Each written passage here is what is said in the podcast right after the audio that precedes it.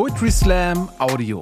Kampf der Künste und Poetry Slam TV geben euch ein Best-of der aktuellen Slam-Texte aufs Ohr.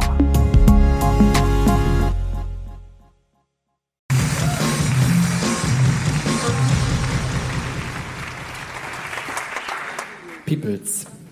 Ich möchte euch nun etwas aus meinem neuen Buch vorlesen. Es ist noch nicht erschienen. Es heißt Ich hasse Kinder und, und Oha. Okay. Alright. That escalated quickly.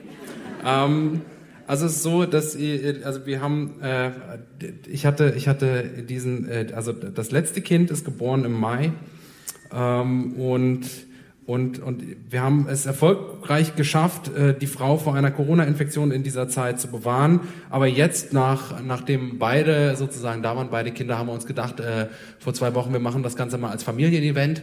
Ähm, und das war toll. Und, äh, und in, diesem, in dieser Zeit habe ich mir überlegt, ich möchte gerne eine Geschichte schreiben für den heutigen Abend äh, mit den, mit den äh, Auftretenden als Protagonisten zum Teil und meinen Kindern. Und ich habe meinem Sohn das erzählt und der fand das gut, der ist zweieinhalb und der hat mir ein bisschen dabei geholfen und die Geschichte ist sehr weird geworden. Und sie trägt den Titel Eine gute Geschichte. Ich stinke. Ich habe mich seit bestimmt drei Tagen nicht gewaschen. Bin einfach nicht dazu gekommen. Die Kinder. Immer wollen sie was. Dabei müssten die doch gar nicht so viel wollen können. Die sind ja noch nicht alt. Das größere Kind wird irgendwann demnächst drei, das kleinere kann sich nicht mal drehen. Und trotzdem bin ich den ganzen Tag mit ihnen beschäftigt. Ich bin einer dieser Väter, die zu Hause bleiben. Einer der wenigen. Ein Mythos. Beziehungsweise ein Vätos. Denn Mythos kommt von Mütter. Meine Frau ist bei uns die Arbeitende im Bergwerk Sie poolt unter Tage nach seltenen Erden. Ab und an muss ich auch darunter mit dem Baby. Es wird ja noch gestillt. Das kann ich leider nicht. Ich bin laktoseintolerant. Aber momentan ist das Baby gesättigt und guter Dinge. Es liegt auf dem Rücken in einem Beistellbett und kaut an etwas, das aussieht wie eine Socke. Ich sitze mit dem Sohn am Küchentisch. Die Frau ist im Schacht auf der Suche nach Mithril. Ich male soeben den fünften Rubble. Rubble ist einer der Hunde der Paw Patrol. Paw Patrol ist eine Zeichentrickserie. Alle hatten uns vor der Paw Patrol gewarnt, deshalb hatten wir den Sohn immer nur Patterson und Findus oder Buffy the Vampire Slayer gucken lassen. Aber eines Tages, ich war mal wieder mit dem Baby im Schacht zum Stillen, hatte der Sohn gelernt, die Fernbedienung zu bedienen. Seitdem ist er im Bann der Paw Patrol und ihrem Anführer Ryder. Ryder ist zehn Jahre alt und lebt allein, ohne Eltern, nur mit den Hunden in einem Turm voller Autos. Sie sind so eine Art weirde motorisierte Bürgerwehr. Wann immer irgendeine Scheiße in der Abenteuerbucht passiert, kriegt Ryder einen Anruf und schickt dann die Hunde los. Sitzt eine Katze auf dem Baum, kommt Marshall mit dem Leiterwagen. Braucht irgendwer einen Tunnel, kommt Rubble mit seinem Bagger. Vermisst jemand seinen Apfelkuchen, wird der Polizeihund Chase mit seiner iranischen Drohne losgeschickt. Ich hasse es, dass ich so viel darüber weiß.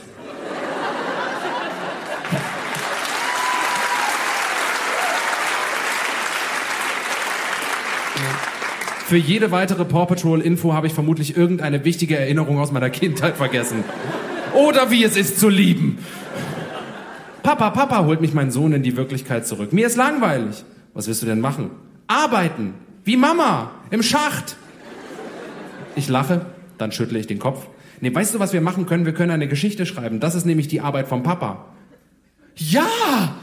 Ich stehe auf und hole mein Tablet. Dabei steigt mir eine Wolke meines eigenen Odeurs in die Nase dass das die Kinder nicht stört. Ich stinke wirklich wie ein lang nicht gereinigter Kühlschrankausfluss. Das Baby isst jetzt die eigenen Füße. Ich kann mich nicht erinnern, jemals so beweglich gewesen zu sein. Dafür weiß ich, dass Sky der Flughund ist. Ich hasse Paw Patrol. Ich setze mich wieder hin, mein Sohn krabbelt mir auf den Schoß und wird vom Gestank überraschenderweise nicht sofort ohnmächtig. Er schmiegt sich an, wie nur Kinder das können. Mein Herz bricht. Okay, sage ich und lege die Finger auf die Tastatur. Der erste Satz ist, jede gute Geschichte beginnt mit einem guten Anfang. Na, das kann ja geil werden. Kann ich Paw Patrol gucken? fragt mein Sohn. Wir schreiben doch gerade eine Geschichte. Das ist aber langweilig. Er hat recht, wir brauchen Spannung und Identifikation. Und glaubwürdig sollte sie auch noch sein, die Geschichte. Und nicht zu absurd. Und die Charaktere sollten Eigenschaften haben, die die Handlung vorantreiben. Wer soll denn in die Geschichte rein, frage ich.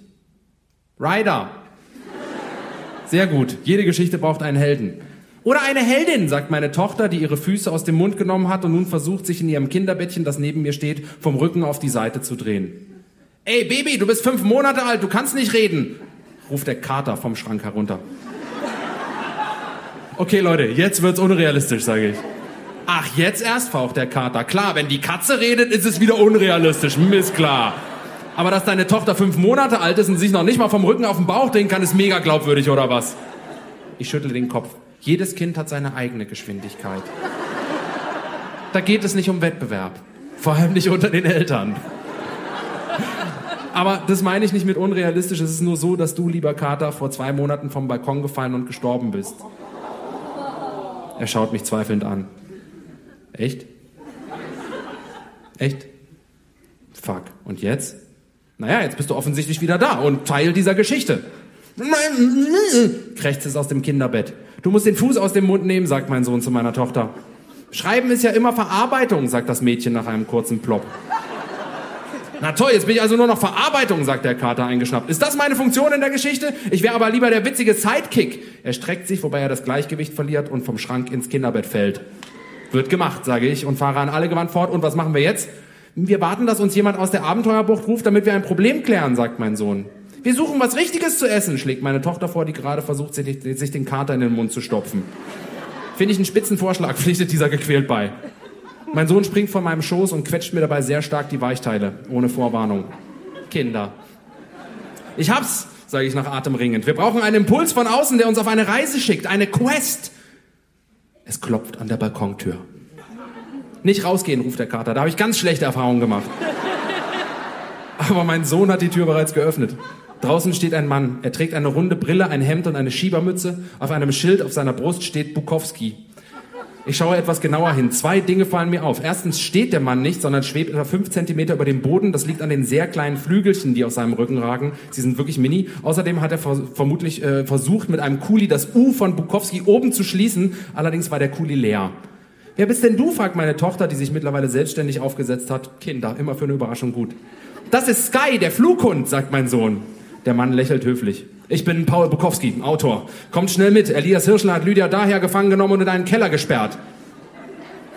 Ernsthaft, sagt mein Sohn mit kritischer Miene. In den Keller gesperrt, weil er Österreicher ist? Wie Klischee ist das denn bitte?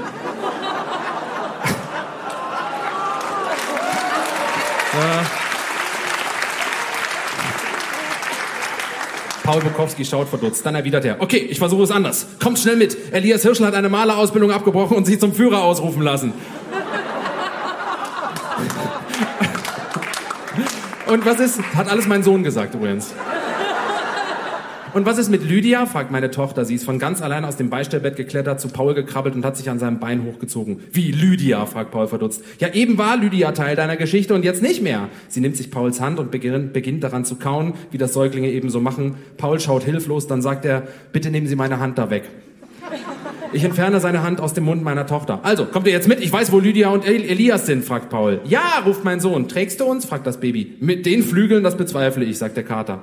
Wenn du Sky bist, schlägt mein Sohn vor, kannst du ja einen Ballon herrufen, der uns zu Elias bringt. Du musst nur bellen und Ballon sagen. Paul schaut entrüstet. Entschuldige mal, ich bin ernstzunehmender Autor, kein Flughund. Der Sohn stupst das Baby an, das sofort wieder beginnt, an Pauls Hand zu nagen. Wuff, wuff entfährt es Paul genervt. Ballon. Mitten in der Luft vor unserem Balkon scheint sich aus einer kleinen, immer größer werdenden blinden Stelle Materie zu verdichten. Ganz so, als würde da sofort ein Ballon erscheinen, der auch erscheint, noch ehe er erscheint. Wieder so ein geiler Satz. Mein Sohn sagt, wow, was für ein großer Ballon!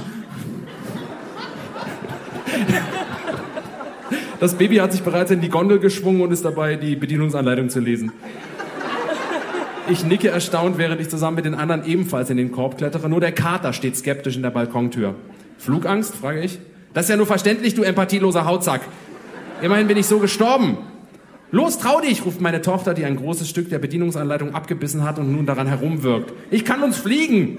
Das wirkt. Der Kater springt mit zwei federnden Bewegungen in meine Arme und krallt sich an mir fest. Dann legt der Ballon ab. Frau, Leben, Freiheit, sagt die Tochter und steuert den Ballon in die Höhe. Wir fliegen eine Weile, alle schauen begeistert in die Landschaft. Paul murmelt vor sich hin. Was erzählst du denn da? Ich mache mir Notizen für meinen nächsten Roman. Ich bin ein ernstzunehmender Autor. Der offensichtlich sein Notizbuch vergessen hat, sagt der Kater und krallt sich schnurrend in meinem Arm fest. Er riecht gut, vor allem nicht nach mir. Auf einmal macht der Ballon einen Satz in der Luft und wir sinken sehr schnell ein paar Meter. Fuck, fuck, fuck, fuck, fuck, sagt die Katze. Da ist es auch schon wieder vorbei.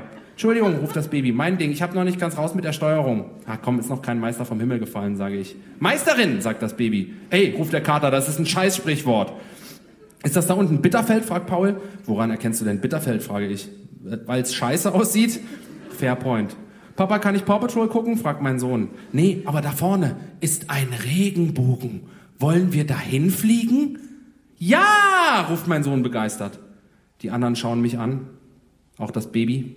Ihre Blicke sagen, du weißt schon, dass man nicht zum Regenbogen fliegen kann. Du lügst dein Kind an, du Schwein. Aber ich ignoriere die Blicke und erzähle dem Jungen, dass wir am Fuß des Regenbogens sicherlich einen Topf voll Gold finden werden. Oder Elias Hirschel. Tatsächlich finden wir Elias Hirschel. Er gräbt mit einem Löffel im Boden herum. Oh, hallo, ich suche die Lydia, ich kann die nie finden, die ist hier irgendwo. Äh, wieso spricht Elias mit Thüringer Dialekt? Der ist doch Wiener, merkt der Kater an. Ich kann den Wiener Dialekt nicht so gut, gebe ich zu. Deshalb habe ich einen gewählt, der mir liegt. Ich will auch einen anderen Dialekt, Maul Paul. Ich will auch einen anderen Dialekt, sagt Paul. Du kommst aus Mainz. Bist du dir sicher? frage ich und er klappt den Mund wieder zu. Wieso ist dir Lydia überhaupt abhandengekommen? frage ich Elias. Ich weiß es doch auch nie. Ich habe nur kurz nie geguckt. Das Baby steht neben Elias und nimmt seine Hand in den Mund. Dann spuckt es die Hand wieder aus. Das ist nicht Elias Hirschel, sagt das Baby. Was, wieso sollte ich nicht Elias Hirschel sein? Es ist Lydia. Lydia daher. Ich gebe zu, diese Geschichte hat den Spannungsbogen einer Paw Patrol Folge, aber was soll ich tun? Elias greift sich ans Herz, dann zieht er einmal fest an dem Zaubererumhang, den er bei solchen Gelegenheiten immer trägt, und entledigt sich des Stopffetzens und seines Gesichts. Es ist eine Maske, darunter kommt Lydia zum Vorschein. Scheißen, sagt sie in breitem Wiener Schmäh. Ich wollte einmal wieder Elias sein, aber das hat mich nicht glücklich gemacht. Ich bin lieber wieder ich. Und wo ist Elias? Den habe ich in einer Höhle eingesperrt, da hinten. Mein Sohn ruft, das ist kein Problem, ich bin doch Rubble von der Paw Patrol. Wuff, wuff, Bagger. Mitten in der Luft vor mir scheint sich aus einer kleinen, immer größer werdenden blinden Stelle Materie zu verdichten. Ganz so, als würde da sofort ein Bagger erscheinen, der auch erscheint, noch ehe er erscheint. Es dauert nicht lange, da ist ein Loch geschlagen, groß genug, dass ich Elias hindurchzwängen kann. Verzeihung, sagt Lydia. Nix für ungut, ich wäre auch gern mal ich, sagt Elias und verbeugt sich ungeschickt. Ihr seid vielleicht ein paar Vögel, ich hau ab, sagt der Kater aus der Gondel des Ballons und kappt das Seil. So geht Traumaverarbeitung. Paul, Lydia und Elias haben sich mit meinem Sohn in einen Kreis gesetzt und singen das Paw Patrol Lied. Und meine Tochter, fuck, wo ist das Baby? Da erhalte ich eine Nachricht auf mein Smartphone. Hey Papa, ich habe mir Pauls Handy quote unquote geborgt und bin schon mal los zu Mama. Ich hatte echt totalen Durst jetzt. Du solltest übrigens mal duschen. Du stinkst. Kinder sagen immer die Wahrheit. Sie hat recht. Hochwertiges Publikum, unser zweiter Finalist mit dem letzten Beitrag des Abends.